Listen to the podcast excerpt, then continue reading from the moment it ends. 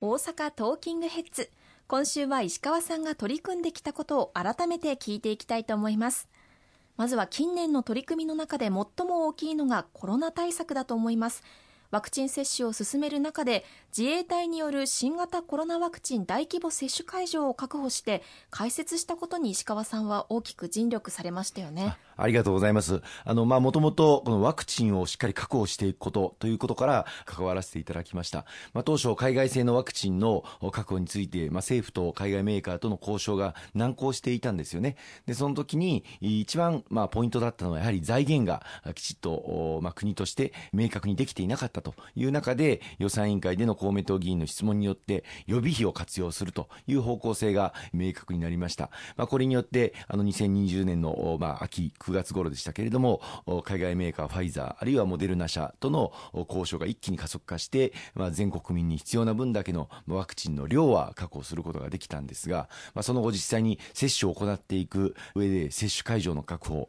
また打ち手の確保、まあ、地方自治体も本当に初めてのことばかりで、まあ、情報も錯綜したことから、非常に大きな混乱がありましたけれども、ワクチン接種対策本部を立ち上げて、国と地方議員の連携で、国の情報を地方自治体にお届けをし、そして地方自治体の抱えている悩みを国に集約をして政府に届ける、まあ、この往復作業をずっとやり続けてまいりました。で接種体制も地方自治体一生懸命頑張ってくださってきたんですがやはりそれでも十分に確保できないということから防衛省自衛隊も大規模接種会場を設置いただけることになりまして東京と大阪大阪では昨年はグランキューブ大阪で第1回目第2回目の接種を行っていただきました。そして3回目もという希望が非常に強い中で私自身も大阪で3回目の接種も行っていただきたいということもお願いをさせていただいて、堺筋本町と、そして北浜で3回目の接種会場も設けていただくことになり、今に至っております。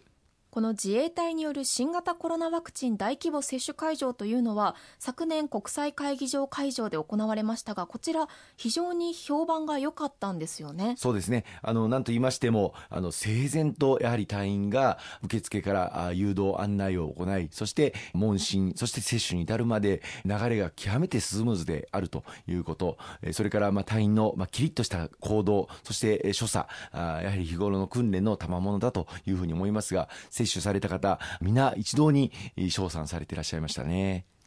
この自衛隊の皆さんの凄さというのは石川さんは外務省時代自衛隊の皆さんと共に生活されていた時期がありましたので、まあ、この経験からも彼らがどれほどの訓練を受けているか統制が取れているかをご存知だったというのもありますよね。はいありがとうございます。あの外務省時代中東地域アラビア語の専門家として勤務させていただく中で2004年から2005年にかけてイラクのサマーワで派遣された自衛隊員とともにイラクのサマーワの人道復興支援活動に当たらせていただきました、まあ、駐屯地勤務経験のある国会議員というのは、まあ、自衛隊員出身の国会議員というのは何人かいますけれどもそれ以外では与野党合わせて私ただ一人なんではないかというふうに思います。あの1年半、本当に治安も悪い中、私自身も自衛隊員とともに防弾チョッキ、ヘルメットをかぶっての活動でありました。復興には困難を極めましたけれども、私も大変大きな経験を得させていただいたというふうに思っています。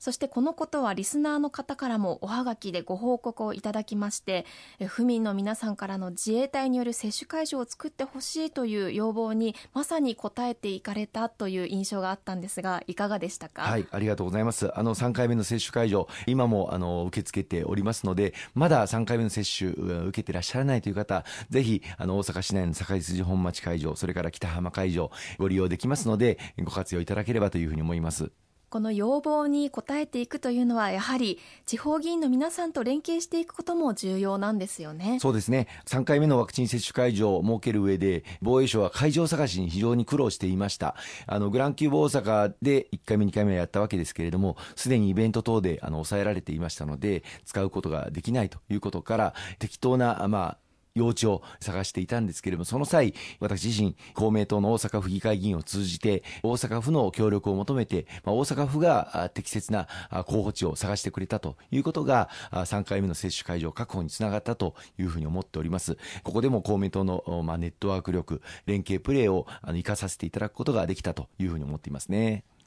そして会場の設置だけではなく大阪ではコロナ禍で医療体制が逼迫した時がありました。この時に自衛隊医官を派遣してピンチを救われたんですよね。はいあの大阪も2021年のあの冬大変に医療逼迫の状況でございました。その時に大阪府知事からもご要望いただいてぜひとも自衛隊のお力を借りたいということで防衛省自衛隊から医官をあの派遣していただくことができましてこれも非常に活躍をしていただきました。自衛隊病院等でもですねコロナ患者受け入れをあの行っておりますので、その経験もあの生かして、大阪府内の医療施設で活躍をしていただいたということ、それから自衛隊員が応援に来るということが、現場の空気、雰囲気もピリッとするといいますか、緊張感が漂うといいますか、そういった意味でも良かったというふうに感想を聞いていますね。なるほど。そして現在は落ち着いているようにも見えるんですけれども今後のコロナ対策についてはどのようなことが大切だと考えていらっしゃいますか、はい、あのやはりこれからはあのコロナと社会経済を両立させていくと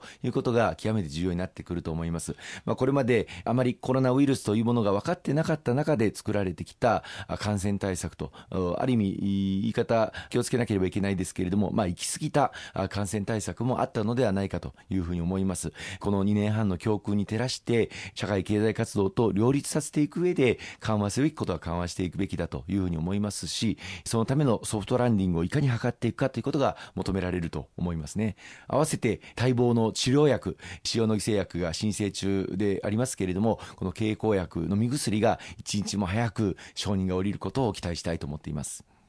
やはり経済と感染対策を共存させていくのはなかなか難しいところもあると思うんですけれどもウイルスをただ怖がるだけではダメということなんですね。おっしゃる通りだと思いますね。今まあ我々はワクチンも3回打っておりますし高齢者と基礎疾患をお持ちの方は4回目の接種も今準備がすでに始まっております。まあこれで重症化予防という効果は極めて強いものが現れておりまして死亡率も以前に比べると極端に減っております。まあそういう意味で必要以上に恐れる必要はなくなってきているというふうに思いますがただ一方で、やはり感染力が強いオミクロン株が蔓延しておりますので、感染拡大防止の基本的なことっていうのは、しばらくはまだ抑えなければならないんではないかというふうに思いますね。なるほど、わかりました。ありがとうございます。